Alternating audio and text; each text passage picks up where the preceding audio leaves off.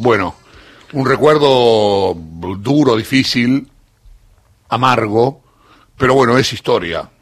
Y acá te tengo a vos justamente para darle este, más detalles a la, a la conmemoración, digámoslo así, al recuerdo de los 25 años de la explosión de Río Tercero. Primero que hay que decir respecto de Río Tercero es que la causa todavía no está terminada y que uno de los principales imputados va a ir a juicio, ponele, el 24 de febrero del año que viene. Y ese señor se llama Carlos Saúl Menem la causa no solo no está terminada, sino que todavía falta un juicio de ley público que después tiene una etapa de revisión y finalmente le queda a la Corte Suprema, con lo cual estamos hablando de muchos años más antes de que se cierre esta historia, en el supuesto caso de que el juicio en algún momento se haga. ¿Qué fue lo que pasó en Río Tercero?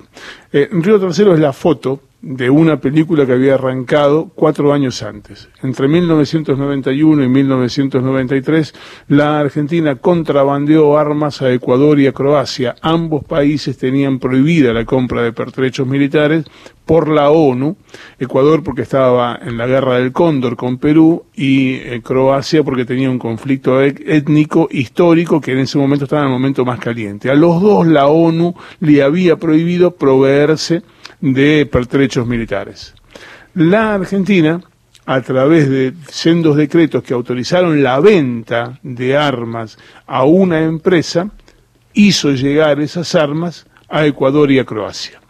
Hablando en 1998 o 99 con el difunto ex canciller de Carlos Menem, Oscar Camilión, le pregunté, le pregunté, digo, ¿es posible que un buque cargado con armamentos atraviese el océano para llegar a Croacia o atraviese los mares para llegar a Ecuador sin que el gobierno de Estados Unidos o las Naciones Unidas lo sepan?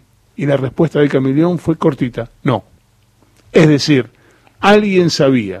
Lo que siempre se supuso en esta historia es que la Argentina, como parte de las relaciones carnales que tenía con el gobierno de Estados Unidos, por entonces a cargo de George Bush padre, lo que había hecho fue el trabajo sucio que no podían hacer las grandes empresas proveedoras de armamento, que era mandar armas para la guerra.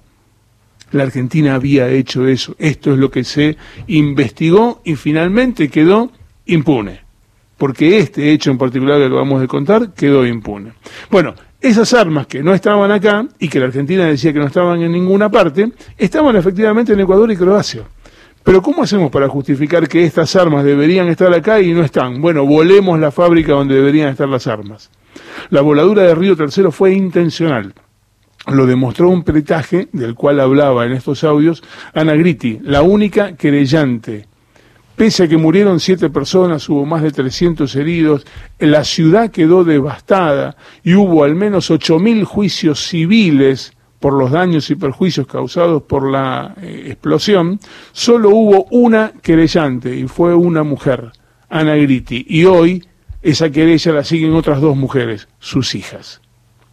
Lo que ocurrió en Río Tercero fue que deliberadamente se hizo estallar una, un, un polvorín, un destacamento militar, para que se destruyeran armas y así se dijera, las armas que dice que estaban se destruyeron en este lugar. Salió mal murieron siete personas y además hubo daños sí, fue un desastre, un desastre fue. Hubo, en, en, el juicio se realizó en 2014, es decir, 19 años después.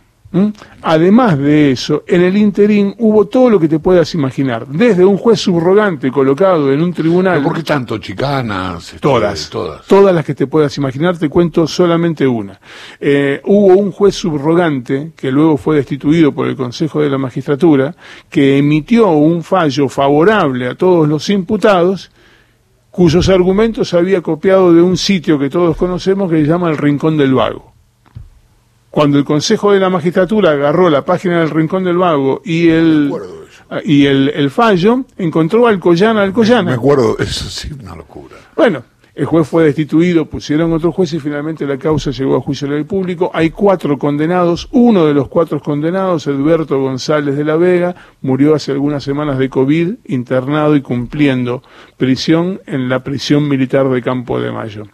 Del resto no hubo condenas y solo ahora está previsto que el 24 de febrero próximo Carlos Saúl Menem vaya a juicio oral y público por la presunta responsabilidad que tuvo en la voladura de Esto Río iba a preguntarte, digo, si hay pues, los responsables políticos este, tienen alguna consecuencia, digo, están procesados. La causa estuvieron, estuvieron imputados Oscar Camilión, que estuvo procesado, eh, Herman Menem. González, Menem, que estuvo procesado, desprocesado, procesado y desprocesado, y así fuimos y vinimos como si fuera un partido de tenis.